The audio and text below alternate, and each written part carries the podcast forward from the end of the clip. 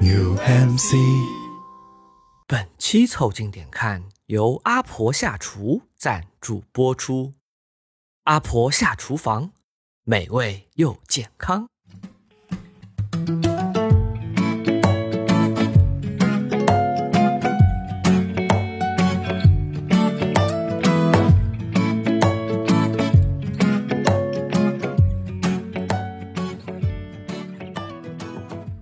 凑近点看，屁事没干。这是宇宙模特公司的三个小兄弟为你带来的一个下午摸鱼、寻找观点的都市生活观察播客。我是李挺，一个意在漂泊的胖子。我是包账号，一个感到停滞的年轻人。我是江科，一个常驻北京六年的臭外地人。你们可以在小宇宙、QQ 音乐、喜马拉雅、微信公众号关注、订阅“凑近点看”，这样你就不会错过我们的任何更新。如果听到什么你觉得值得反驳或者插话的观点，请一定要评论告诉我们。如果什么地方让你脑洞大开、深以为然，也请别忘了为我们点赞、转发，并且标记为喜欢的单集。另外，凑近点看的小店呢，也在迎接双十一推出了重大的折扣。微信公众号点击菜单栏里的购买周边，就可以进入到我们的小店里激情购买。在小店里，你可以看到被砍头的圣保罗带屁股的骨瓷杯、假冒的黑胶唱片碟以及乱七八糟的大礼包。快来买吧！现在领优惠券，买一百二十九就省五十二，打骨折了，不买也要去领个券吧。累，越想越累，天亮之前再睡一回。醒来后一哎，你们多久回趟家啊？就回自己家就是回爸妈那儿呗，啊？嗯对吧？两周前我妈过生日，我回了趟南京，哎呦，给母上祝寿，这个必须得回来。必须得在场的。但你平时回去也蛮频繁的吧？没有，我差平常一个月吧，一个月回去个一趟。啊，也差不多。然后我在高铁站遇到了我同事，他也母上祝寿，他是属于那种老婆孩子都在南京的，所以他每个星期都回去。啊然后他在高铁站遇到我，他很诧异，他说：“你为什么要回南京？”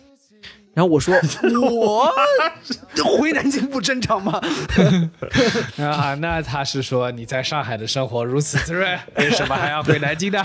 对不对？江科多久没回？我两年呢。那你还刚才还说给家里人祝寿很正常，你两年没住了？”对的，哎，这个不是我们怕的，不是不给母上祝寿，怕的是给母上祝寿以后就直接在当地驻扎下来。我现在担心啊，就是怕一去以后啊变成一方诸侯，这个有点很危险。对，这藩王无诏不得进京。对的，也是因为这个原因。其实以前怎么着，半年也也会回去一趟，至少长假会回。但这两年也是不方便，也是确实不，方便。对的，你应该也挺经常回去的吧？基本上都一两个月吧，一两个月，两、嗯俩月也很哎正常。不对啊，你不是就在杭州上班吗？家也在杭州。哎，我也说不出来，就是我的确回家就很少，因为我回家没什么，没什么诉求，你懂吗？回家能有啥诉求？我要是你，我天天回家。我跟你说，我最明显的诉求就是我这个饭钱先省下来，我这必须天天回家那我可能会把那个交通的钱这个贴上去，啊。那倒是，这打车你还要打个一个多小时呢，对吧？听起来临平还是外地。就是，但是对于我家里人来说，就是对我外婆来说呢，是觉得嗯你是可以每天回来的，啊，因为你想，我当年小时候在市区里读书的时候，我每天上下学也是一个小时，哎，现在也很困惑，那时候一小时觉得不是很长，现在觉得一小时你有钱打车了之后，反而不愿意回去了。对，然后再一个核心问题是因为我爸妈都不在临平，啊，啊然后我回去没有什么特别的原因，就我就回去看看外婆。你找跟长辈沟通啊，对的，跟长辈探视这件事情频率要控制一下的。，对的，你需要控制一个什么呢？就是就远香近臭的，倒也不至于，进了也香，进了也香啊。就是什么呢？就是你跟他汇报的这些内容啊，要有一个这个信息密度是正好嗯都能让他开心的事情。啊，你想，这过去都是一年汇报一次，对吧？现在这个频率已经提高了，那要适当的这个摘选一些你的哎最近可以讲的内容，然后再回去跟他讲讲。李挺每次离开外婆家的时候，跟外婆留的是外婆，我出去立项了，等等我下次有显著进展的时候再来找你汇报。啊，对啊，你看，这就是我很好奇，就包家浩回去给妈妈过生日，但是除此之外呢，你回家能干嘛呢？，对你妈也不可能天天过生日啊，你大部分时间回家肯定还是有点别的。我差不多一两月回去一趟，你回家能有啥诉求啊？没啥诉求啊，回去跟爸妈聊聊天呗，还能干嘛？我回去就扯扯，一般可能几个固定剧情，就是我爸会问最近有什么剧可以看，对吧？然后就是你们最近在看些什么，有什么剧更新了，你跟你爸说最近有个剧啊很好，叫《娘道。啊，我就给他讲讲，感觉感觉包家浩的妈妈腰杆子又挺直了一点。对对，然后就是他们就会问，就是有什么剧好看，最近有什么呀？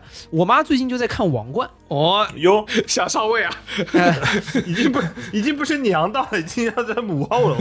有的时候他们也会给我讲讲，就最近又发生什么事啊，张家长李家短，然后我就说说最近又有什么好看好玩的，又有什么嗯，啊身体怎么样啊什么，然后看看家里面有没有什么好东西啊，又有什么好的茶叶啦，哎呀，又有什么好吃的好喝的啦，然后还说没诉求。呢，吃拿卡要这一块一向没落。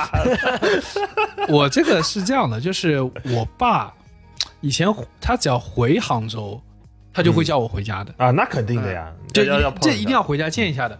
对，然后这个时候呢，一般我妹也会回家，然后大家就坐的一桌，稍微聊聊情况。嗯这个是会的，你包家浩说那个情况是会，但现在有个问题是什么呢？我爸他在外地之后啊，今年这个疫情的确他回家的频率骤减，对，被迫一番诸侯了他今年整个上半年，呃，年后就回了家一趟。啊！对你回家的频次肯定也变少了。其实我跟你说，也是你们两个，其实某种程度上回家频率都。至少回家的机会是比我容易很多的嘛。对要么上海、南京对也不远一小时多高铁嘛，一小时多高铁，然后或者说离挺一小时多打车，我呢客观物理距离也是存在的，就导致说可能我每次回去的时候啊，可能没有那么多时间去聊家长里短。我有点感觉我每次落地的时候像什么呢？我妈像是我的一个巡演经历，就我落地的时候，她已经跟我说啊、后面几天的档期啊，已经给你排好了。那排好了，要开出通告了。那个明天的时间一定要空出来啊！明天早晨那一场呢是是在哪里演，然后下午是要去另外一场，然后后天是在哪里？一开始我爸妈会都来接，有时候呢可能我我爸会在家，然后呢我爸到家的时候说那个中间有几场，给你插几个通告，才再去见见哪些叔叔。我突然想起来，咱录之前啊，包家浩那个口吻啊，真是跟我爸很像。他会说啊，老头子回来了，这三天在了，你哪天有空了？我说，嗯，周日吧，周六不行吗？周六有什么事情？我说周六加班，加班重要，老头子重要。要弄你一点时间是有点难的啊！你看跟包家浩的口吻，阴阳阴阳怪气的，哎，就是阴阳 怪气。就是我天天候着你的时间，哎，就是你老大，你赚钱多，好吧？啊，你厉害，你厉害啊！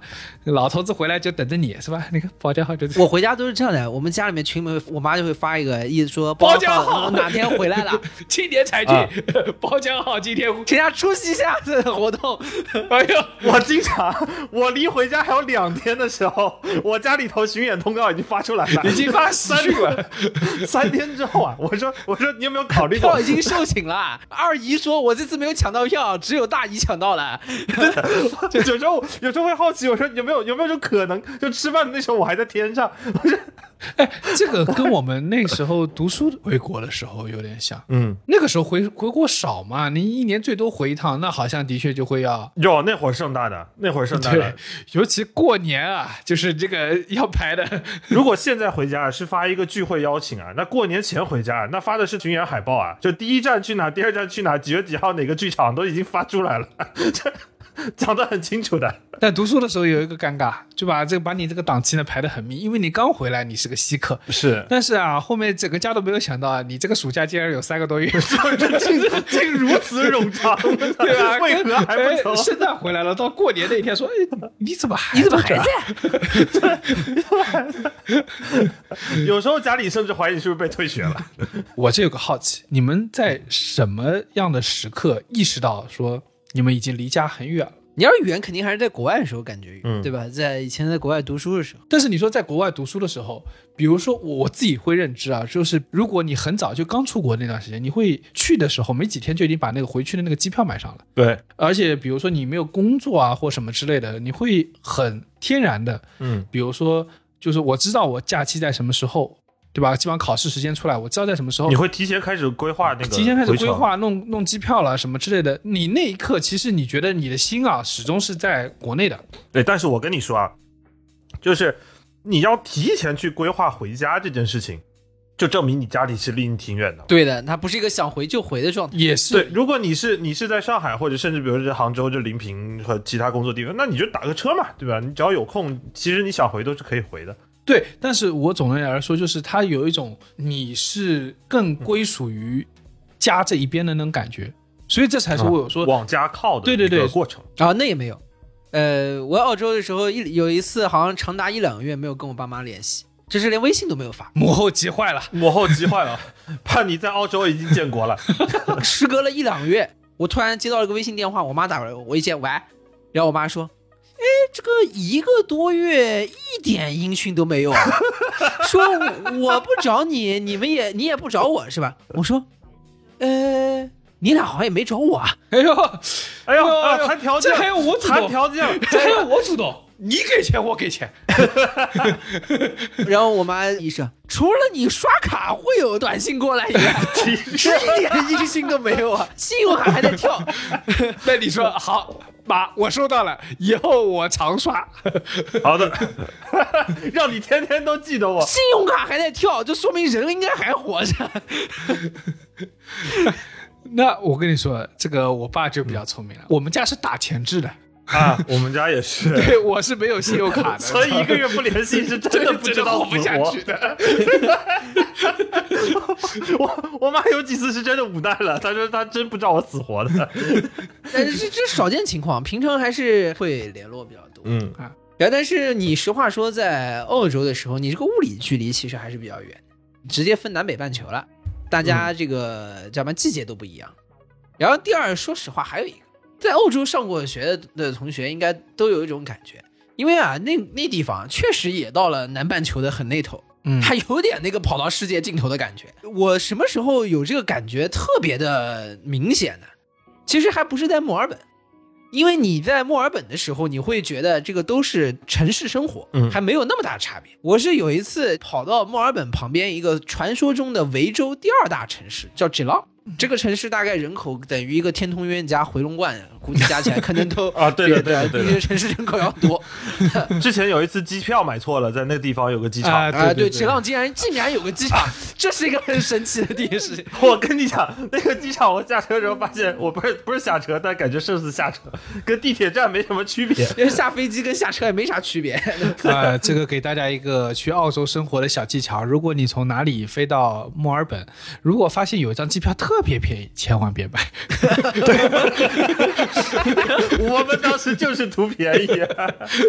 对的，那个地方离墨尔本的距离大概就是上海到杭州的距离。那次到了 Geelong，正好是路过，然后就属于那咱就去转一圈吧，嗯，咱就转一圈吧。然后我开到了 Geelong 的那个时候，一瞬间感觉这地方确实离家太远了。离哪儿都很远，那个地方。我到那第一反应是，这首先第一，它远离了城市生活；第二，这个地方比墨尔本再往南一点。它再往南一点，你要知道，在南半球再越往南的，就它其实就越靠近了南极。对，然后与此同时的时候，我当时开过去的时候，车开过一个海湾，那个海湾上面呢，等于有一个小小的码头港口，上面有很多帆船啊，还是什么的，这些有的没的。但那边你会发现，在这里的人，他在往外出发的时候，他会往更南的方向走。啊还有地方往南吗？对啊，他这个往地方这肯定是往南往南那塔斯。马尼亚是有点不服的，我还在那边对，他呢。还在南边的，然后你就发现这个地方还他可以接着往南走，然后就离离家更远了。然后你那一瞬间你会意识到，我已经在一个非常遥远的地方，而且这个地方好像是一个朝更南方向出发的起点。这地方确实够远，还有一个就是，我觉得 Geelong 有个很重要的特点，就是大家经常会说英文不是有口音嘛，嗯，然后说就英国有那个它的伦敦音啊，美国有它的纽约或者是哪儿的，澳洲有澳洲的口音。但我实话说，澳洲这个口音啊，在城市里是不明显的。就是你在悉尼，你在墨尔本，你至少能听出来，对，至少你能听出来他说啥。对，但是他是就是不那么强烈。但是这么说吧，吉隆那个口音基本上就跟苏格兰那种差不多。啊，就你得很用力听。他那个时候是这样的，他那可对没就是可对没，你知道吗？那也没？对，就是他这个时候是这样的。就我特别明显，因为我那个时候，嗯，就是刚上大一，然后上那个 accounting 课的时候，那个这个 assignment 那个 teammate 是那个 local 哥们儿，然后啊，基隆正黄题，对，我我当时就产生一个怀疑，就是我英语是有这么差吗？我怎么一句都听不懂的？对，然后他跟我说他是 Geelong 的，我就啊，当释然了，就是啊，你嗯有道理。啊，其实他们说的类似于粤语啊，哎，对啊对差不多这个意思，就是差不多差不多，对也是南方头，也是南方头对，不是。然后第二个点还有就是。这个其实以前的节目里面说过，就是我们那次去吉朗呢，去了一个很神奇的地方，包括刚刚我们说那个码头，它属于一个组织叫 Geelong Grammar，嗯，它是一个在澳洲很有名的高中。基隆文法学校。对，多提一句，就是那个澳洲那个很多私立的中学，因为它经常呃私立的学校，它经常是从幼儿园一直到高中都会有，但那种比较贵族的学校，它基本上都会冠以那 grammar 之名，就文法学校啊，不是说这个学校只教语法啊，这个学校也教别的东西。我原来也一直以为只教语法。它是一个反正就是在澳洲很有名的这种一个贵族学校。然后我们路过的那个码头呢，其实是那个学校的一个码头，对，嗯，它在一个半岛上，对，还停了很多的帆船。然后这个时候你可以看到一群金发碧眼的白人，对吧？就是明显就是白到骨子里的这个人嗯，扛了个皮艇。然后从那个里面开始跑到那个地方出去滑，你走到那儿的一瞬间，你会发现哎，你回到了上海那个公园，，hold on hold on，跟我们平常搞那些项目不太一样。我们一般在国内搞这个项目，你抱着那个艇，它都有个龙头的，或者是一只鸭子，里面两个人在踩。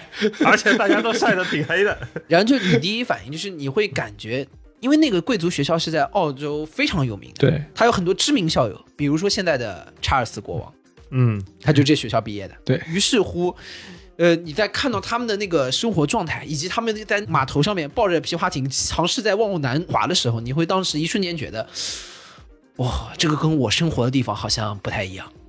对，就是你完全感觉跟他们是两个状态的这个这个人，更何况那个地方还有一个机场。后来其实你想想，那个机场其实离这个学校很近。我甚至觉得，就这个机场啊，就是帮这些王公贵族们方便停他们私人飞机，你知道吗 对吧？就是之之所以就是他们他们为什么会觉得这个地儿离墨尔本那么远，那是因为离他们学校近，你知道吗？哎，但你不能这么说。我觉得呢是这样的，这个吉隆 Grammar 呢，作为这种培养非常有贵族气质的这些人的学校呢，它有个很重要的特征，就是他们需要学生非常亲近自然、有自律的能力。那地方可不得亲近自然嘛？觉得那地方这有个啥、啊，不不不，它啥都没还能更亲近自然。吉隆 Grammar 有个很重要的传统，就是他们的九年级的时候，九年级是、嗯是什么时候？九初三。初初三，初三的时候啊，他们所有人是需要去他们另外一个校区，这个校区叫 Timber Top，这个校区在哪儿呢？就是在一个山上，是彻头彻尾。刚刚那个是半岛啊，那个旁边还有机场呢，那个山上是嘛都没有，对吧？就所有人去那儿之后，这整一年不准带电子产品，一年啊，呃，整一年，整一年，这九年级整一年，呃不光是手机，就是你文曲星也不能带啊，电子手表也不能带。不是澳洲人为什么要带文曲星啊？澳洲人带文曲星是为了查，是为了打《三国战记》吗？打俄罗斯？难道是因为查字典吗？当然是为了玩俄罗斯方块了，什么玩意儿？对不对？哎，你好点文曲星，对吧？卡西欧的里面还有个电子宠物的，对不对？文曲星，就是之类的，反正就是他们是所有电子产品都不能带，住在那个 campsite 里面，然后所有人呃要亲近自然，要学啊、什么翻山，那个什么铁人石像，那个什么这种东西。嗯，有没有可能，这个在他们跟外界失联的这一年里面，这些人又是一些达官显贵的小孩儿？有没有可能是把他们，比如说专门抓到哪边去改造了一下，对吧？山里面什么脑后插了个管儿啊，或者把他们克隆了一下？有没有可能他们其实已经都跑到外星去了？原来的是个 什么克隆的替身？以进山为由送去火星基地哦了。对对对，就是可以有这个可能性，要不然他们怎么会有这个仪式呢？或者是跟那个《夏日重现》里面一样，他们进去的时候是本体，出来已经都只是影子了。哦，哇，对，那这个世界就是被这么一所学校操控，这学世界也不大有救，我觉得就算了吧。所有在那边读九年级的，嗯，在结束的时候都要完成一个三十三公里的马拉松和一个六天的野外登山。很有意思的一件事儿就是查尔斯王子啊，呃，当年去那边读书的，他是国王了，啊人继位了，别说斯马出来塞，斯马塞啊，查尔斯国王啊现在要变成 Your Grace，你知道吗？啊，啊，当然这是个是《权力游戏》里面的说法，好像嘛现实里面好像不是有 Majesty 吗？应该是 Your Majesty，但不是我们看《权力游戏》里面都是 Your Grace。以真实为准啊，不以我们为准。这个咱的国王对吧？还未登基的国王当年去那读书的时候，哎，巧了不巧，他去读的那一年正好就是九年级。哎，不对，有一个问题，我突然想到了，查尔斯国王九年级的时候。那个时候不带手机好像确实没有那么重要吧？那时候可能是不带 BP 机进山，你知道吗？他九年级的时候连 BP 机都没有，没有吧？不，哎呀，那你们也不能小瞧国王吧？国王去那带什么不行吧？对不对？那带个摇式的手的那个是那个电话也行吧？就英国皇室倒是已经有 iPad，他去那给你装上电话线怎么了吧？你这是那时候去真没法玩文曲星，你知道吗？还没有文曲星呢。他那时候要带文曲星进去啊，就只能带个真的那个文曲星。就是那个那个神像，土地公公 真真带那个文曲星。隔壁默多克带的是关二爷，好吧，然后他带的是文曲星。包总啊，你就想想吧，你要是个默多克，你要是个查尔斯，你去那让你演什么你都高兴。你说是吧？演演文曲星啊，我给你超级变变变。我跟你说，查尔斯国王肚子上有根绳儿，拿起来一个纸盒子往里头说话，外面有人会跟你聊天。没想到这根线穿越了太平洋，对吧？去到了美国。然后就是非常巧，他那个转学过来的时候呢，没赶趟。嗯，就是一般大家都是先读了，对吧？读到八年级，然后这个时候再去九年级，互相之间都已经有点打打过招呼了嘛，都认识了嘛，对不对？呃，去那也就相当于说这一年野外生存了，对吧？就是来玩的嘛，也挺开心的。别人本来都读书，现在出来玩，对吧？叫我你初三出去玩，多高兴。可是查尔斯来的时候是晚了的，比别人是晚两个月。入学的，所以他根本不知道前因后果，就稀里糊涂被抓到山里了，就不是不知道这个学校原来还有个主校区，知道吧？到的时候就在 Timber Top，课本还没领呢，已经被拉到山里去了。到了以后一阵懵逼。他登基了以后啊，就是有一个他的当年的同学啊，在那个接受采访的时候说：“哎呀，我们早就知道啊，查尔斯一定能当上国王，他当年就有那个气质。他刚到的时候，我们所有人都知道英国来个王子。”我们所有人都在那个山里抓他，先练习逃命，这听起来像法国皇室先要练的技能。然后，哎，把他抓到以后，就给他扔到灌木丛里去。对，是你把我们的祖先赶到这座岛上来的。终于轮到你了。说，他说对查尔斯国王心里产生了很大的阴影。不是，我跟你说，你要是查尔斯国王同学，你听说来一王子，你也想把他就丢到这个草那个什么灌木丛里面。去，对，因为你这个时候回头哪天他登基了，你就说，嗨，不就一国王嘛？当年被我打了跟孙子似的。我以前跟我哥们阿鲁巴过他，对，当年这什么国王？当年给我打了跟孙子似的，我靠，对吧？这换你你也来来劲，你知道吗？所以你要想啊，所以这些王子啊，说不定在学校里面会受到额外的霸凌，有这种可能性。就你是王子是吧？哪个人王子啊？哪个王？就你是王子是吧？啊，那我是国王，叫叫爸爸，叫爸爸。来沈阳大街有你好果子吃。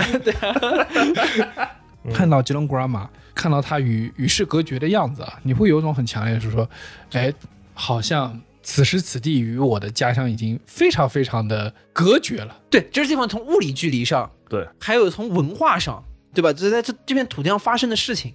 感觉都跟我好像家里面非常非常远。我很确定今天是录音是立冬，那我很确定他们在那儿不会吃饺子。我觉得查尔斯国王刚转到那个吉洛古尔巴的时候，他的心态也应该是这样的。如果原来。不知道读书是这个样子的呀，离家好远。这个，这个我们国家这个东南偏于一角的这个小 小城邦啊，是有点野蛮。离家好远，但是想家。对他应该也是这这离家挺远的。爸爸应该不爱我，我爸应该恨我。他被丢到那个草丛里面的时候，说白金汉宫出来单挑，好吧？到白金汉宫有你好果子吃吧。然后，然后那个那个那个人就拉他。让你白金海口，让你白金海口。我我说个比较近的感受啊，当然也是因为众所周知啊，我台呢就是只要出了我们所在的居住地，唯一能说的就只有澳洲了。毕竟也没有在别的这个地方待过这么久。我是本台唯一在另外一个国家读过书的人。你那个说的也不少，还可以讲新加坡。真的是无无论是在新加坡也好，然后我这几年也不都在北京待着也好嘛。我我我有一个很强烈的感受，就什么时候觉得离家很远呢？就是因为我这一两年都没有回去了，所以经常家里头会打电话过来。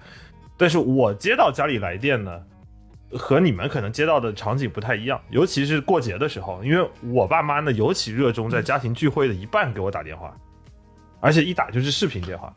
就我经常周末一看那个微信的视频电话通了，我就知道完了，这个线下巡演办不起来，改线上演出了。赶紧把衣服穿一穿。对你赶紧得得拾到拾到好啊，然后电话一通，那就是你知道，就是这种家里啊，比如一般聚会想起来说，哎，外地有一个亲戚给他打个电话，基本上都没怎么准备好的，就是那种电话一通，你就能看见你家里长辈一个大的下巴对着你，但是脸没对着你，在在在跟别人说，哎，电话通了通了，然后家里人就也无所谓，你就看下一幕就是你的面前的屏幕开始天旋地转，因为它不断的在所有人之间传递。然后家里会有很多亲戚会过来跟我打招呼，哦，呃，就说哎，这怎么样啊？北京怎么样啊？工作怎么样啊？那个房子怎么样啊？这那这那的开始问，而且关键是什么呢？就是聚会啊，这种家庭聚会电话信号普遍不好，而且人多嘴杂。呃，对的。哎，这也是我不大喜欢用用微信视频的一个原因。是我很想说，就是大家家庭聚会打过来电话，能不能用腾讯会议？就其实认真说的，就是因为这个是这这个这微信视频的确很卡，而且啊对的，哎，张张小龙听啊，啊、对，而且你们没有发现一个事儿吗？就是有个短暂的一个空档，其实很难过。就你接起来之后，你并不知道几秒钟之后会接上，所以你会喂喂喂，对对对对，喂喂外婆，哎哎哎哎哎，哎，对对，我在喂喂喂喂一半，突然歘的一下，外婆的下巴出现在了我的面前。对，然后你你要跟他说啊，你刚才那五秒钟我是没有听到你说话的，然后你为了解释你刚才五秒钟我没有听到你说话这件事，大概你要花二十秒。对，而且很多的是因为，尤其老人家他并不知道前置摄像头在哪，所以他拿着那个手机的时候啊，他不知道该该怎么对，多少是有点歪的。一群人就会尝试过来跟你说，信号不好就算了，家庭聚会还有个问题，它很吵，那个环境音非常的吵。然后手机收音呢，它只要稍微一爆呢，那个声音就收不进去。旁边人会帮你那个外婆来调整他那个，就要这么拿，哎妈这么拿，这么拿，这么拿，拿好拿好，哎妈妈妈，哎哎哎，哎，就是 我那一刻觉得我离家里非常远，因为你想家里有一个那么盛大的聚会，我不在就算了，我我感觉我就就像是在现场的一个探头，但不知道该如何自处，完全不知道该怎么回答他们的问题。还有一个问题是，尤其是这一年半没有回去以后啊，家接了家里几次电话，发现一个问题，就是每一次爸妈问的问题是一样的，或者长辈问的问题是一样的。有可能你啊吧啊吧啊吧啊吧啊吧结结束，也就就是也结束。也也也也也就是一段了。有一个我很强烈的感觉是在于说，因为这半年我跟家里的人没有更新什么信息，他也没有其他新的话好说。对你没有什么新的输入了。这就是我说的嘛，你那个项目啊是要保持一个更新度，当它有新的信息量的时候再汇报，对吧？是啊，但是亲戚其实不是会特别关心你的那种细节的项目进展。是他们当然也不关心你一个项目会做半年这件事了。嗯，是的，还有就跟你意思意思。对，也就是要客气客气。而且还有一个问题啊，说到回家啊，我最近意识到一点，就是我离家更远的一个很严重的问题，是我最近的几次回福州的时候，我都会水土不服了，开始。哇，北京人，北京魂北京人发烧、起疹子，对，就很尴尬。我在北京是个超外地的，但是我回福州了，水土不服，这现在问题很尴尬。到底哪里出现了排异反应？对的，到底哪里出现了？在这边名义上不是这里人，回家物理上不是当地人。你可能需要折中一下，你这样折中出来差不多在华东地区。对的，我我感觉我我下一步可能会尝试申请一下，看江西有没有什么人才引进的计划，我去当地找找个安身立命的地方。就是的确会的，的确会。嗯我而且那个我也有一次感觉到这种离家已经实际上很远了，就是也是一样，微信的那种视频电话。怎么呢？就是我那个时候在家煮鸡汤，嗯，我已经煮过一次了，但我发现一个问题，我煮出来那个鸡汤，那个汤就是水，啊，就是盐水。那水加多了呀，不不不不不，水没有多，那个水大概才到鸡的一半，就是说你是不是没有熬出鸡味？对，就一点就是水是水对，我以前熬鸡鸡鸡，鸡汤也是这个问题。火候不够。啊，你就不会做饭就不要研究了。我这个人的专业技能就是这点评。对饭是一点不会做，对的，做的好不好话很多，而且我还会说，哎，这个稍微欠了点火，你应该再加十分钟左右，差不多应该这样。但是如果你加了 十分钟还是熬不出鸡味，包浆号会给你找其他的理由，鸡不够。反正我最开始那个方法呢，就是加了浓汤宝，不，你可以不烧那个鸡汤，啊直接兑浓汤宝兑的。那你还要去买那个鸡干什么？当代人的烹调最终还是要回归到科技与狠活。最后他妈就还是料理包，我靠！对的，最后还是一勺三花淡奶。所以有一天我就在菜场，就不是菜场，超市吧，就是买那个鸡，我就打电话给外婆视频。你可以想见那个视频啊，在超市里啊，沃沃斯里面打开之后是有多麻烦。就跟他说：“我说，呃，我这个鸡昨天炖了，但炖出来呢和你那个不大一样。这个事情呢让我外婆很困惑。可能在外婆，因为她你在她常年就炖鸡汤什么的都很熟练嘛，嗯，她很困惑，她想不出任何一个环节是有问题的，也很难跟她解释我煮出来的鸡汤和她的鸡汤有什么区别。嗯就我说你那个鸡汤煮出来是是鲜的，哎是鲜的，对对对对对，颜色金黄。浮出来。嗯还有人要把那个上面那层油劈掉呢，还有很多人要的。嗯呃，是有有些有些人喜欢把那个就说要清清澈一点，对对对对对，但是哎，这个要再次说明，就是我啊之前煮那个鸡汤，它真的是清的，但有点过于清了，就是这你煮了多久？煮熟了吧就。啊，那不够的，那不够的呀炖鸡你不可能炖汤啊，你不是为你要的不是鸡熟了，你要的是汤啊！你不炖个一个晚上，这能好吗？都可以用。我能想象，如果我我跟老家的亲戚问同样的问题，如果在澳洲的话，我老家一定会诉诸澳洲的鸡不是鸡这个 最终的归因。鸡没有鸡味，对的，就这个是的确的，我觉得澳洲的鸡天生就柴一点。就我们这经常不是炖一个鸡汤，要把那个皮下那个老母鸡啊！哎，要刮一刮嘛，就太油了，有时候。海外的肉类都处理的太干净了，对对对，有骨头的都找不到鸡。然后呢，但外婆还是跟我讲了，就是说，她说你不要用冷水煮，水要先热，鸡肉先焯一下，或者你用茶油先炒一下，才能炖出家里那个味道。把鸡油炒出来，但我外婆在跟我说的时候非常着急，为什么呢？她担心电话费，啊。确实，没有办法分辨这个微信的电话、微信视频啊，这个和以前打电话那个区别，啊，她就很着急，就一直觉得我怎么听不懂呢？要拍电报了，要拍电报你了。这个鸡汤多少钱？你这个电话多少钱？哎呦，这是给他紧张的啊！我跟你说，然后我就跟他说这个不要钱，他说他不相信，他说你还是要把钱当钱呢。这两句话这完全不挨着，但又感觉很合理。还有一次，我觉得也是很有意思，就是我感觉到非常独特的一个感受，让我感觉我离家很远了。就是我有一年落地到墨尔本的时候，我发现墨尔本的机场所有的指示牌都是有中文的。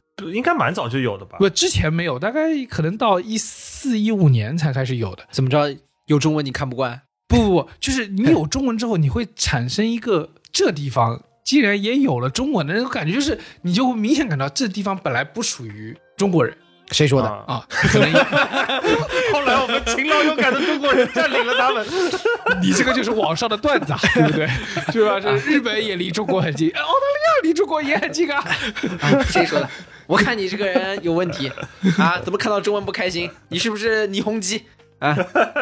李弘基看到中文也开心。那也看得懂，对，哎，对，你看这么说，就比如说我去日本的时候，我看到上面写的汉字，我一点都不觉得意外，我反而觉得很开心。就是但那边呢，不是不开心，开心的，但是又会觉得，哟，我意识到这个地方不是我家乡。啊，是那种割裂的感觉，对对它一个割裂感既不是你地方，又又出现了一个不太属于这个地方该有的东西，是的，而且还有一个，他那个翻译啊，不是特别准确的。那就更违和了嘛。你要比如说你到了墨尔本，收一短信说墨尔本人民欢迎您，然后这字正腔圆，哎，来劲儿，哎，对的，入境请扫 三码什么的，天三检，对的，我操，熟的一逼，我跟能不你说。是就是墨尔本人民欢迎你，你已被付了黄码，对吧？这我请三天三检。好了，到到打住，再往下危险了。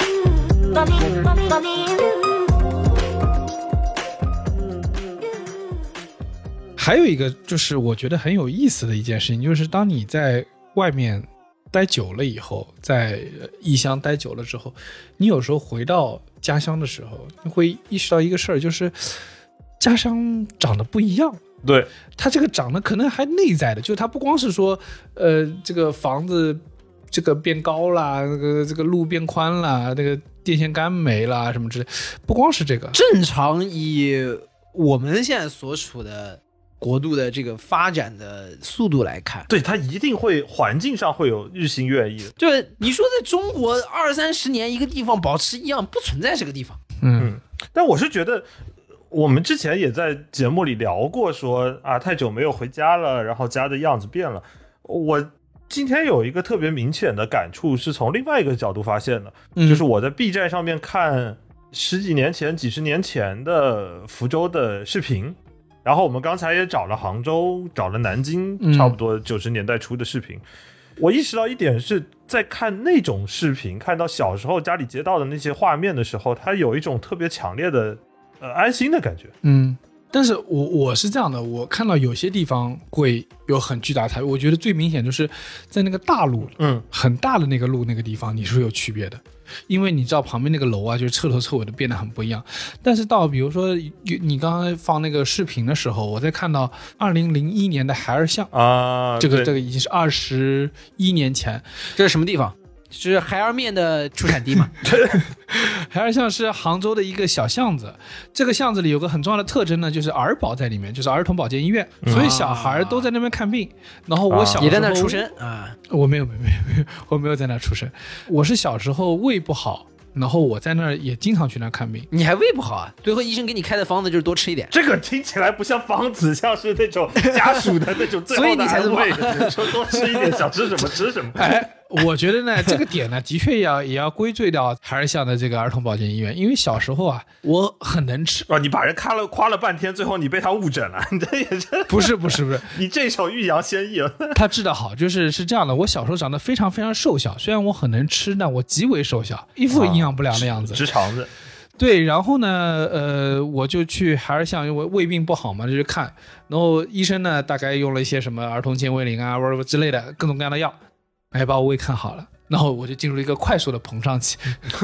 然后你回到那个二零零一年的那个海尔巷那个视频出来的时候，你发现那个地方是差不多的，因为什么？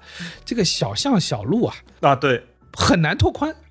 它旁边呢也大多数是居民楼，因为那个海尔巷是非常非常在老杭州的正中心的那个地方，啊，旁边的住的居民就可能我不清楚居民有没有换人，但是那个楼还是在那，还是老的小区、对，老的房子，今时今日还是这个样子。那个街道的状态应该也差不多是那个宽度。对，而且儿童保健医院呢，到今时今日都是浙江地区对于就是儿科这一类做的非常非常好的，嗯这导致一个状况呢，那个路啊，到今天为止还是那么窄，到今天为止那条路还要堵车堵得非常非常厉害。而且而且肯定会更严重的。对，爸妈要带着孩子去去儿保看医看医生，然后呢，这条路就堵得跟鬼一样，嗯，他已经被锁死在那边了。但是你看到那个之后，呃，让你感受到就是，哎，这个城市还是有些地方没变的，嗯。而另外一些地方可能已经出现了翻天覆地的变化，就是让你感觉到，呃，这个地方与我来说很陌生。啊，对，就我们刚才中间看了一段河坊街的那个视频嘛，呃，河坊街尤其，河坊街特别尤其，因为我其实去河坊街也不算特别晚了，我是高中毕业去杭州玩的时候去了一趟河坊街，嗯，我当时就觉得那个地方特别的跟夫子庙商业就他就商业了，他就是在我看来感觉就像一个破产版的城隍庙。是但没想到调出那个视频的时候，我第一反应，我跟李挺说的是，呃河坊街是不是被炮击过啊？为什么都是残垣断壁跟废墟？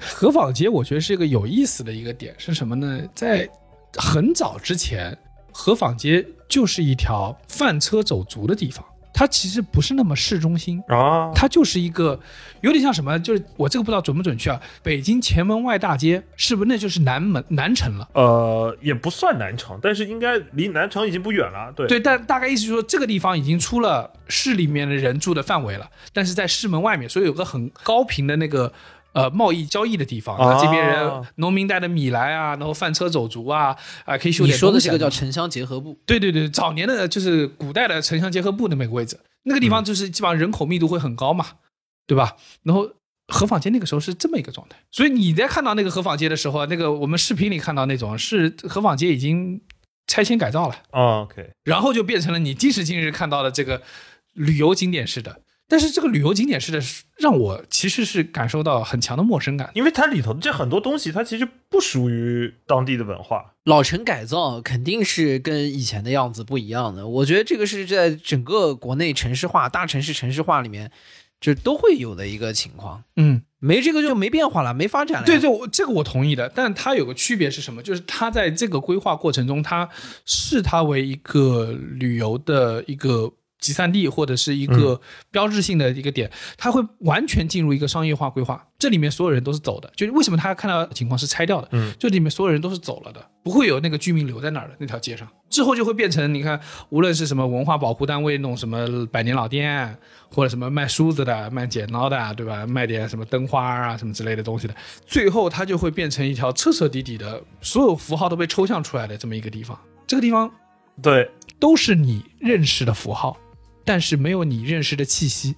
对，我刚才看到那个福州也开了一个类类似一个叫什么 M 十七的文化广场，就是它的打的一个标榜的就是福州版的文和友嘛。那首先我觉得这个事情就很荒诞，啊文和友就是一个充满了符号堆砌的一个复古的呃仿市集一样的楼，嗯嗯，然后你还要再仿个文和友，就是你在仿符号的的文和友，也搞不好你们那个也是文和友什么去那儿拓展的。我猜是吧？然后里头真的就像你刚才说的，就是你把旧的东西拆掉了，然后再把一堆东西做旧，把它形成各种符号堆砌在一个楼里头，高频度、高密次的出现，它其实是没有那种氛围感的。就弹幕里头说满满的回忆，我看的时候其实觉得有点拧巴的。这个东西它并不是我的回忆，它可能就是我回忆的几个提示。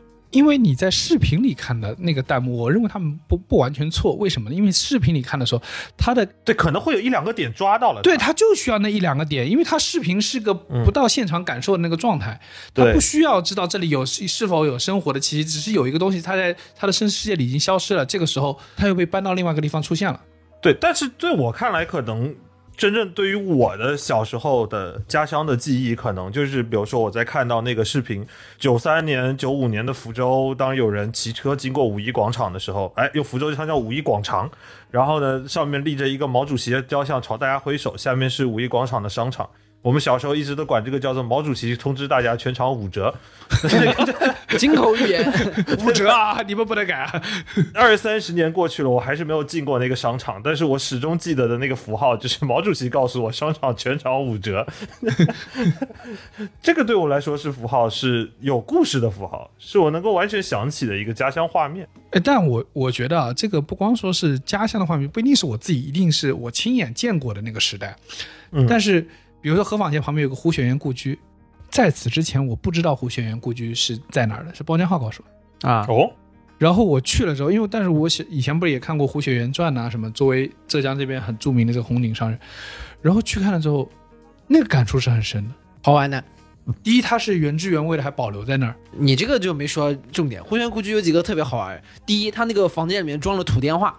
什么是土电话？能用吗我要说的就这个，土电话的核心在于，就是它其实就是个管儿，就刚刚你说那个查尔斯国王弄了个管儿通到英国去，他真是这个意思。他房间和房间之间通了个管儿，然后相互可以拿那个电话讲。然后你知道这土电话装哪吗？装在那个仆人那个房间。不是他的夫人房间，他的这个类似于主卧和各种姨太太的房间里面啊，都有这个电话。啊你看，Glory Hall，对，小四小五啊，今晚你俩过来。哎，这这个那这个很尴尬，那个这个老大也听到隔壁的铃声了。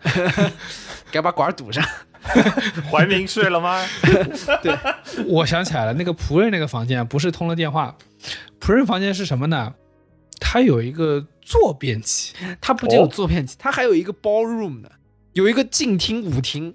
就这个东西，竟然是在一个清朝的一个一个商人家里面，因为他其实胡雪岩后面是跟洋人在做生意嘛，他还是有那个宴会厅的，你知道吗？啊、有点洋气。然后这个这个宴会厅里面的几面全是镜子，就完全是个 ballroom，就是你完全就跟你在西方看到那种舞厅是一样的，惊了，你知道吗？那不得请两个洋人过来？啊、对蹦次蹦次蹦这这次蹦次。这蹦 门口是个假山，进去是个舞厅，forum 上面还有 DJ 台呢，有个球在那转，接着奏乐，接着舞。拐个弯还有网吧。对我觉得胡雪岩故居挺好玩的，就是去杭州这个这个地方很很推荐。真的是非常推荐的胡雪岩故居。当然，胡雪岩故居也也变成了一个博物馆式的状态嘛。但是它有一个很重要点，对我一个非常非常强烈的连接是什么呢？就胡雪岩故居就在清河坊街边上，但它为什么要造在那儿？因为那是胡雪岩的龙兴之地。胡雪岩在刚刚发家的时候，就是在河坊街喝茶的时候遇到了他的贵人，嗯，这个后面的杭州知府，对吧？是在喝茶的时候遇到，就在河坊街，所以他家离那个河坊街的距离就是一条街。我就说，你能从胡雪岩故居之中看到他的生活气息，甚至他的 ballroom，但是你在旁边的河坊街，你仿佛已经失去了。我唯一能感觉到河坊街还有当年的气质的，就是胡庆余堂，嗯，那依旧是胡雪岩，对吧？就是你进去之后看到上面写的“市不二价”，那个还是能感受到，因为现在还是有老中医在里面给你看病，你知道那东西还活着。这就是我说的一个重点，就是我之前看了一本书讲，呃叫《地方与无地方》，讲的就在这个事情，就是这个人文地理学家讲说，地方这个概念其实很多时候是被我们构建起来的地缘和文化的认同。嗯，就是它是人的安全感的来源，就是我们在这个地方出发，然后能让我们识辨识我们与这个世界的定位。但是很多时候这些地方已经被模仿成别的应该有的那种，就是走流量的方式、走商业的方式，最后变成这个地方你仿佛熟悉，但又很陌生，因为所有人到这来是来消费这边的文艺范儿。消费这边的那个本地特色，消费这边的小资情调，消费这个词特别特别准确。重点是这个东西它不根植于这块的。呃，对，对，就我不是说非超一线城市就不应该有有这些东西，而是说就是、呃合理的一种生长模式，是它产生一种有机的结合。当比如说喝咖啡成为市民文化当中的一种之后，隔壁卖煎饼摊儿，然后在这边你卖咖啡，是完全合情合理的。对，当然，如果你这个里面就是为了一种符号而去模仿符号，甚至模仿一个模仿符号的符号，对。那肯定就不会是一个特别让人觉得合理的一个东西，反而会让人产生很疏离的一个一个感受。它就会出现一个，当游客来的时候这能生，游客不在的时候，这就死了这个地方，因为这个地方单纯是为了对对对对对，拍照，为了打卡，就是而存在的，而失去了它本来出现的理由。嗯，对，其实我觉得有几个比较酷的，就是上海有一家咖啡店真的卖煎饼果子，就是煎饼果子配咖啡，我觉得这就挺有意思的，对吧？嗯然后你看，包括那个像煎饼果子，北京那个北平机器精酿店，它不是比较有特色的，配它精酿的就是煎饼果子，就煎饼，嗯，对吧？然后我觉得这个就是有有机结合，当然你不是说什么土洋要结合就能怎么怎么样，但是我觉得它是有机的。就是它在中间能找到，因为这个地方而产生的一些因素，对对对，是和这个地方的人的生活方式是能结合到一起的，而不是一种就是说不是一种一生硬的复制。不是一种万达广场式的对待。对的，因为万达广场在哪儿都一样，对吧？这上面都有个大长今，都有个什么来着，对吧？你说你文和友是一种复古，是要找本地元素。当你复制不多很多的文和友了之后，你就会发现所有的文和友又是一个路数，对对吧？对所以这个东西本质就是慢慢网红化。网红化说到底了就是几个，就是第一模仿复制，第二个方便你打卡，嗯第三个就是单价控制的并不高。我这里不是说它性价比就高，它的单价一旦在控制在某一个范围内，至少它在同类商品的一个范围内，它就是可以扩大它的这个受众面。然后好，大家都来打卡，这个就网红化了。嗯，对吧？就是简单来说，就是当一杯特别好喝的一个酒是没有办法被你拍下来去传递出来的，你可能需要很详细的去诉说你的感受。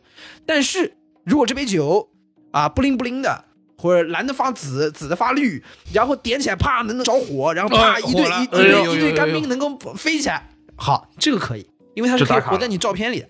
是的，然后说这杯酒卖你九十八贵不贵啊？这个 OK 还可以，可以接受，OK 没问题，好结束。这个就跟我们去吃冰煮羊一样，对吧？那那个冰煮羊肉前面要弄干冰，那个倒进去哗，那干干冰出来，其实那那过程完全没有必要，是的，对？但不得不说，就是冰煮羊还是好吃的，只是呢，就是说这个过程单纯是为了给你拍个照，嗯，嗯，它对整个制作流程没有任何帮助。哎，这个就是说，我觉得最近上海出差的时候，这感觉就是上海还是有一些它的多元的特征。就是老上海是什么样子，今时今日上海肯定不一样了，但它依旧有一份气质在那儿。这个气质是什么呢？就是说它有个独特的土洋混合吧，或者这样说，就是它有本地和它的多元结合的很密切的那个。这边是个五金店，隔壁就是一个咖啡店，对吧？而且这个东西在上海，尤其是在那种弄堂然后林荫的小道里头，看起来是我我我不知道是什么讲，感觉但就是感觉是对的，也是和谐的，就是也是和谐的，对，出现在上海是合理的。对主要它的这个生长土壤让它能够长出这样的果实。对，就是楼上的老头儿啊，就这个亚瑟啊，下来也是要叫杯咖啡吃的。对他真去接杯咖啡，然后去五金店再再把把扳手，他再上去的，这个画面在上海的出现是正常的是的，啊、哎，我然后我这两天我在上海，我感受到一个非常有意思的事情，就是受到了上海的本地 cultural shock 文化冲击。浦东美术馆嗯看那个徐冰的这个引力剧场新的这个作品，然后他外面有个视频啊，就是说他怎么去创造这个艺术作品的。在看那个视频的时候呢，所有人都安安静静的，有个小孩儿那啊在那吵，不是很烦了吗？对吧？那个小孩就一直在跟他姐姐说：“你把糖给我，你把糖给我。”然后他爸呢就说：“哎呀，来来来，把糖给他。”然后好，他拿了糖吃下了，坐了安稳了，消停了，消停了一分钟，旁边很自然的说了一句：“When will we go？” 就是我我就我哎呦呦哎呦这么可以可以，五金店跟咖啡馆的结合又出现了。是的，是我这里说就是他不是爸爸在跟他说，孩子，我们这个时候应该用什么样的英语表达我们现在想做的事情呢？不是，是这个小孩非常非常自然说出来的。他说：“哎呦，给我冲击到了。What the fuck is my candy？对啊，然后出门去旁边吃了个 brunch，然后那个 brunch 呢旁边有个也是个妈妈带了个孩子，妈妈呢在拿那个画册在跟孩子看，就是一边喝咖啡说：“哎，孩子啊啊，你长大想做什么呀？对吧？”嗯，孩子说：“I want to be a captain 就。就就又被吓到了。你就被吓到了。没见过世面的样子，对吧？我这个，哎，就觉得怎么这么顺呢，对吧？怎么这么顺呢？对，怎么这么顺？对，晚上打网约车来了一辆车，这个车是辆奔驰。我当时想，哎呦操他妈，我是不是打错车了？这个车是不是来太贵了？然后上车之后，这个师傅说：“哎呀，小伙子啊，我这个车厉害的啊，要听什么歌？给你点。”哇，哎呦应该是 I want be a captain。然后我说呃陈奕迅啊，啪开始放，突然一个陈奕迅现场版啊，给你放富士山下，哇，环绕式音响。他说：“哎呀，我小伙子啊，我这个音响二十五万，哎呦我操！哎，这个车我跟你说啊，这两个音响就买下来了。师傅啊，您来后座，换个拖鞋，我给您开，好吧？好吧？他说我们做这个事情就是要做出差异化。”啊，就肯定跟你讲，你知道，就是上海那个老上海人那个气质出来了。嗯，我们这个车是要做出差异，人家开电车，我开电车吗？我不开电车的，我这个车加九十五号油的。有有有哎有，呦，哎呦呦，然后问我说，啊、那个时候我要这样去跟包江浩吃饭嘛，对吧？然后他问我说，小伙子急吧？我我急到不急，然后你跟他说，呃，急到不急，但你倒是看车，One way we go。Where are we going？你刚才说 looks like we are going to 杭州啊？他他说他说那我们趁着这个陈奕迅的歌啊，我带你去外滩逛逛。没跟你说我带你去富士山下就不错了。我说师傅，我是不敢，但也没有那么不敢吧。这原来原来这个司机的差异化就是合理化他的绕路行为，绕路可以的，这就是差异化嘛？哎哎，让你心甘情愿的绕路，对吧？哎，所以我就说，就是这三件事情发生在同一天，让我感觉到上海这个城市还是有东西的。话头有点多的。不是我跟你说，核心跟你刚才说的那个，比如说你人造那个商业出来的氛围，但是我说实话，刚刚这几个，呃，你说他比如说讲英文也好，或者是他装了一个什么很厉害的音响也好，其实你有的时候也会觉得，呃，好像是不是跟我们原来印象那个状态不太一样？但它有一个好处，它都是感觉是从土里长出来的，只是它长得很怪，你知道吗？它虽然长得很怪，但是你会觉得它至少是但又是从这儿长出来的。对，但它是又是从这儿长出来的，它不是你硬在那儿加进去的，对的没有那么让你感到有那么多科技与狠活，你知道吗？不是说就是走到那里必须要让小朋友好像在某个场合要去说个英文，哎，不是个英语角，对吧？对小孩也没有说今天规定你必须今天全说英文，不然不给你吃的，对吧？也不是这样。对，也没有说这个车一定是装的就是怎么怎么样，但是就是它很怪，然后它也跟你原来的对城市的印象是不一样的。但是你不得不说这几个事情吧，它就是它长出来了，它长出来很怪，但是它是这个是长出来的，你只能这么说。就是它给，但是它给你一种强烈，就是说这个城市有很剧烈的包容感是生长于本地的。对，这他们每一个人都是实实在在的上海的市民。鲜活的个体。那一刻，你会有种就是说，这个地方的东西它具备了上海本有的一些独特的生活特征，它乃至于它的怪，乃至于它的丰富多样，就它有一种强烈的包容性，而这包容可能就是这个城市的一个特征。差不多吧。反正测核酸的时候，这个爷叔也老往地上吐痰，也没什么太大的区别。哎，但就是人家吐痰那会儿觉得人鲜活，就这个文明，但词读是觉得他压缩鲜活。压缩对，对嗯，写出来是爷叔嘛。然后呃，我我在想说，这个是我们经常说回到家了之后，发现这个城市的气质或城市的这个氛围已经变了。那有没有那种时刻是说，你从内心底感受到我离家已经很远了，而不是物理上的？举个例子啊，比如我自己小时候我在课堂上自己在那写小说。我会发现一个什么事儿呢？就是我后来才往回看，就会发现我的所有小说都发生在我出生的那个小镇。嗯，乃至于现在去想的，就是说，因为它错综复杂的那个就是人物关系啊，它需要发生在一个小镇，因为进了城市之后，这个你们俩可能在城里长大，你就知道这个邻里之间啊是没有那么多紧密的这个伦理关系的，对不对？那呃要邻里之间发生点伦理关系嘛，都基本上就是隔壁老王了，对吧？嗯这但是在那个小镇里，每个人都生长在一起，所以说他能具备这个互相之间错综复杂那个人际网络，然后他能有一些魔幻的感觉。后来中学读完之后，也没有怎么去是想写点东西什么，直到有一天我脑中梦到一个故事，然后我去想落到笔上的时候，我突然意识到这个故事是不可能发生在小镇的。嗯，就是小镇的故事是需要伦理间这个有冲突的，而我我可能后来想到的故事都是那种就是非常现实的，或者是说非常超现实。它去你想不到小镇在能发生什么了。就城市的花开不在小镇的土壤里。对你这句话说的很对，就是它这个故事已经不可能发生在小镇了，所以我就意识到我的叙事结构已经变了，我再也讲不出一个小镇故事了。只会写霸道总裁文，呃，那可能也是另另外一种小镇故事。以以及双月业务规划，啊，对我跟你说，真的是现在双月的业务规划对我来说写起来可能更得心应手。对的，刚回国的时候，你们知道，就我刚开始工作的，还是 base 在南京过一段时间，那个时候还没有完全来上海这儿。那你也知道，我南京本地人嘛，我当时家住的地方离公司很近，大概就是上班五五分钟的车程，非常的方便。嗯，所以说，你说有比这个离家再近的吗？那肯定就是没完全就在家边上。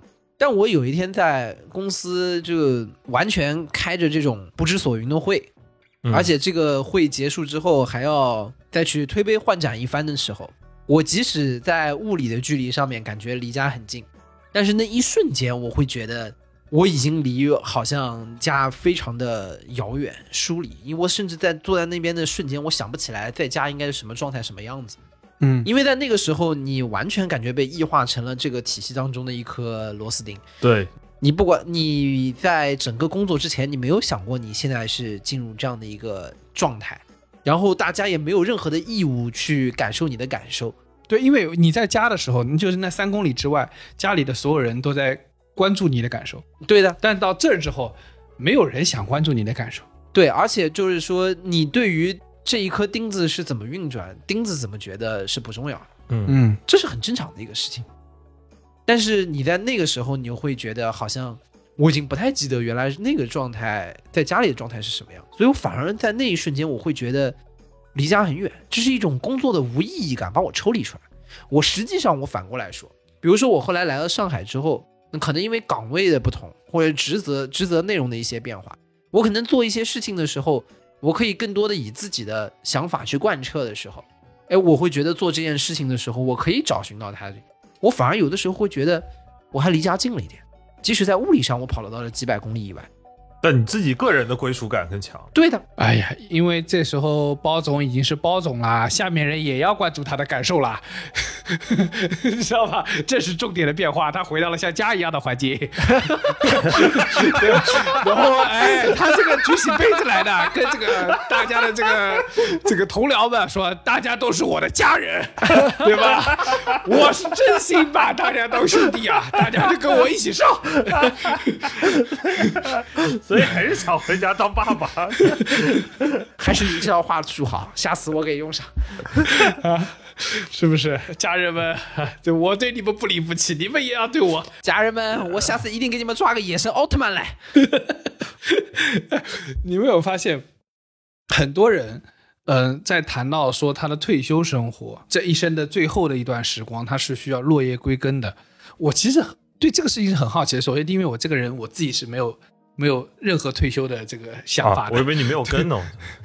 哎，我你就是要为这打工致死。李挺作为本台的打工皇帝嘛，他他他对于这个这个工作啊，燃烧自己的下半生以及折寿这三件事情啊，有一种非常强烈的向往，不知道为什么。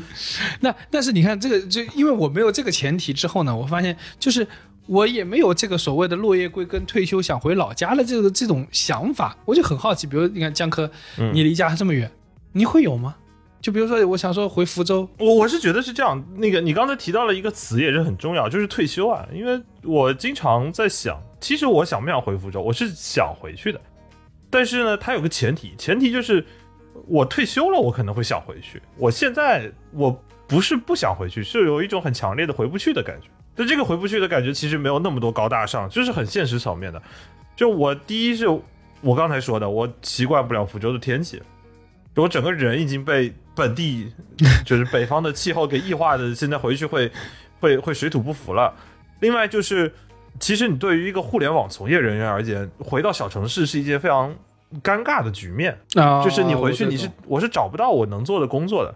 所以你说我想不想回去？我也许可能回去见见亲戚、亲朋好友，跟哥们儿玩几天，我会觉得这是一个很舒服、很 chill 的生活。但是待不太久，待不太久，而且朋友们也逐渐的开始成家立业，他们也开始进入到另一种生活的循环，有了房子，有了小孩儿，他不可能再像小时候那样说半夜两点陪你一起溜出去，然后去网吧打游戏打到四点半，然后再走路回家，那种那种生活已经不可能开始过了。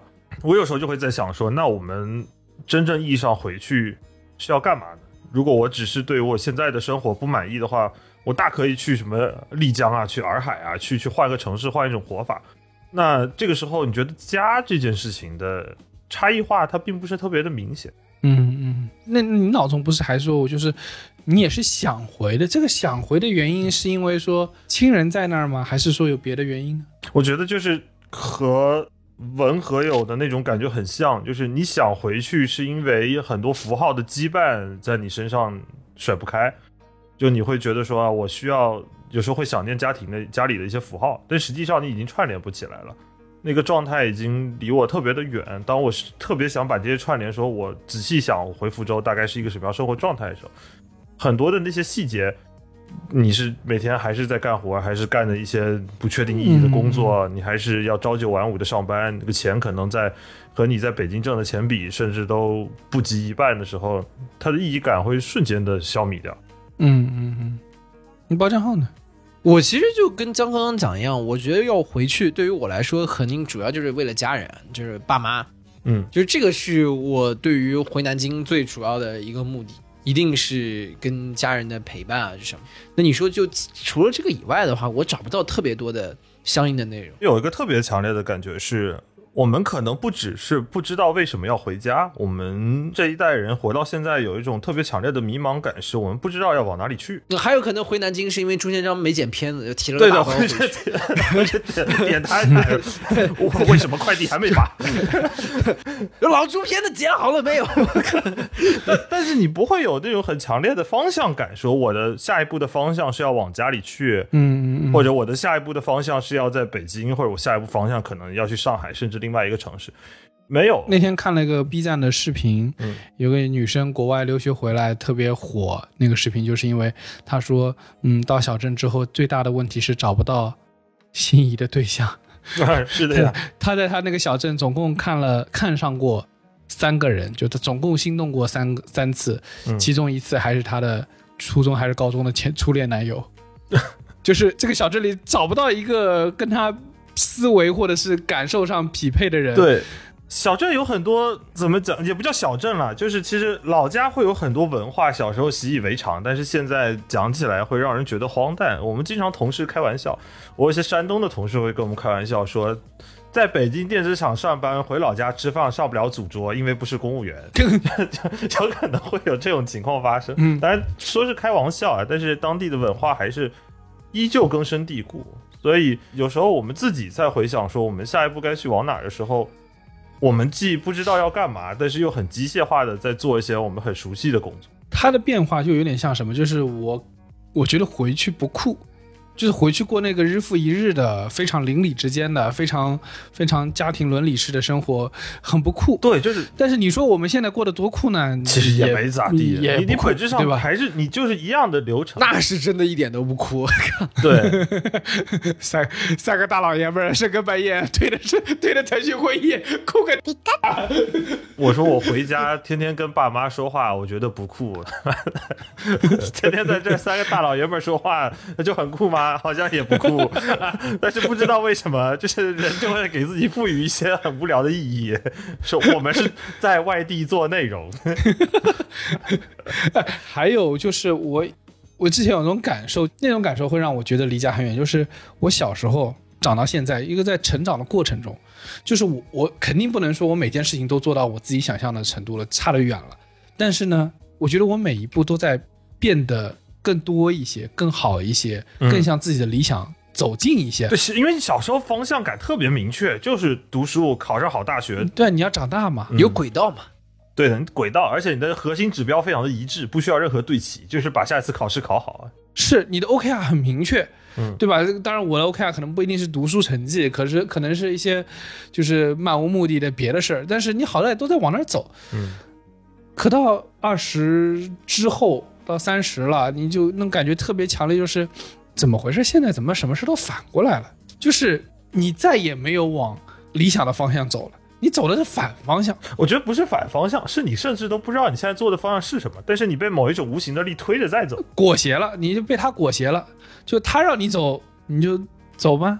然后你就对推着推着走，走着走着，反哎，反正走的也不错。所以我现在有一种很强烈的感觉是，我经常觉得我自己是一个不会跳秧歌，也不打算跳秧歌，但是如果你比我跳，我跳的也还行的人。然后然后经常这几年被迫的秧歌赛的训练，然后呢，我被迫成为了一名秧歌非常优秀的扭秧歌大叔的时候，我突然意识到一点是，我不知道我下一步该往哪里走，好像只能扭下去。好像只能扭秧歌，再加上转手绢，但是我扭的又还行，那我干脆给大家整个活儿吧。这就而且下下一个什么，无论是电子厂还是别的什么公司，在招你的时候，他说：“你说你之前是练武术的，你以前是练马术的，是剑术的，不重要。不重要，你过去十年你是扭秧歌的，你只有扭秧歌的经验。就是 你没有办法跟他证明你这个武术是很好的，你那个剑术是很好，你只能跟他证明说你过去十年嗯秧歌还可以。嗯，就算你下定决心换行，你突然发现扭秧歌给你评个国家级大师，你说改打武术，后来说你从学前班开始搞搞起，你也有点内心不平。所以我是觉得抽象来说，这种距离很远，不是离家很远，是离自己很远。离自己很远的感觉，就是你小时候梦想成为一名艺术家，但是不知道为什么你干着干着，你觉得你离东方斯卡拉越来越近。哎，你看，你前两天看的综艺，那些跃上高阶职场，呃，广告公司做文案的人，你不得不说，他们每一个人曾经都有很强烈的文学梦想，对吧？啊每一个人，至少在他读书的时候吧，他都应该是个诗人，对吧？李诞还出过书，对吧？嗯他以前也是四 A 公司的，就你可以发现这些人，他们曾经都是因为我文笔写得好，我能写出跟诗一样的话，所以我能写广告。但是在过去的那么多年里，他不能证明他诗写的有多好，他只能证明一件事情：他广告写的还可以。嗯，没有办法，能写诗的终究是少数人，就是很无奈的一个现实啊。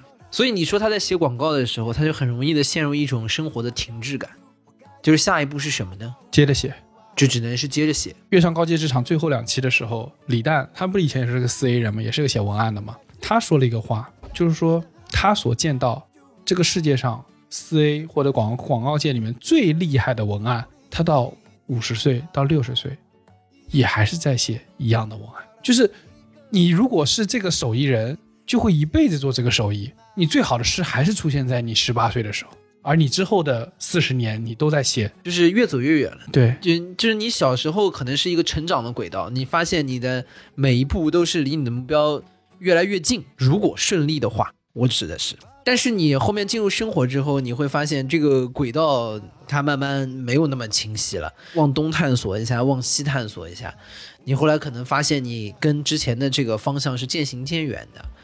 那再不济，没有越走越远，你也会发现你好像在某一个状态当中就停滞了。想有文学梦想，发现可以靠写广告糊口为生，啊，后面就一直在写广告。这个甚至还算是好的，我们只是说出现了行业的偏差，对吧？以及你能力的运用。更多的时候，我觉得长大的过程当中，你小时候在被教的是说要练好一身本领，你小时候被教的是做人要真诚。那你最后后面发现，可能真的大家都在搞 politics，对吧？然后都都在搞这些事，但是你后面发现这些事情可能还挺管用。然后你也跟着搞，你说这个时候你怎么办？你会发现你离这个方面是越来越远了，离你以前列的那套东西和被学到的那个东西，会告诉你原来应该是世界应该是怎样的状态越来越远。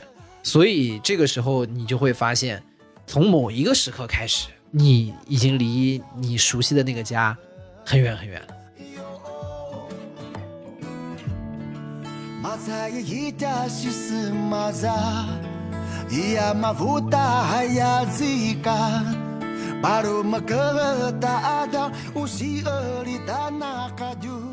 以上就是本期凑近点看的全部内容，感谢收听。更多需要你凑近点看内容，你可以在微信搜索“凑近点看”，关注我们的公众号，在微博搜索“宇宙模特公司 UMC”，宇宙模特公司 MC，你可能在未来看到更多神秘的内容。别忘了。凑近点看的小店正在迎接双十一，啊、推出重大的折扣。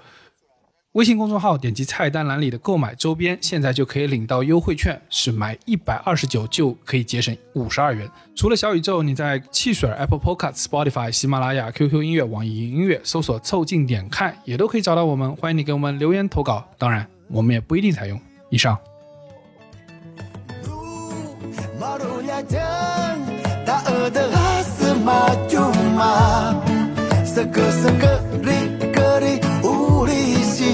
Si tiava Yo oh Jalan semi ke jadi tapi Na cina bunga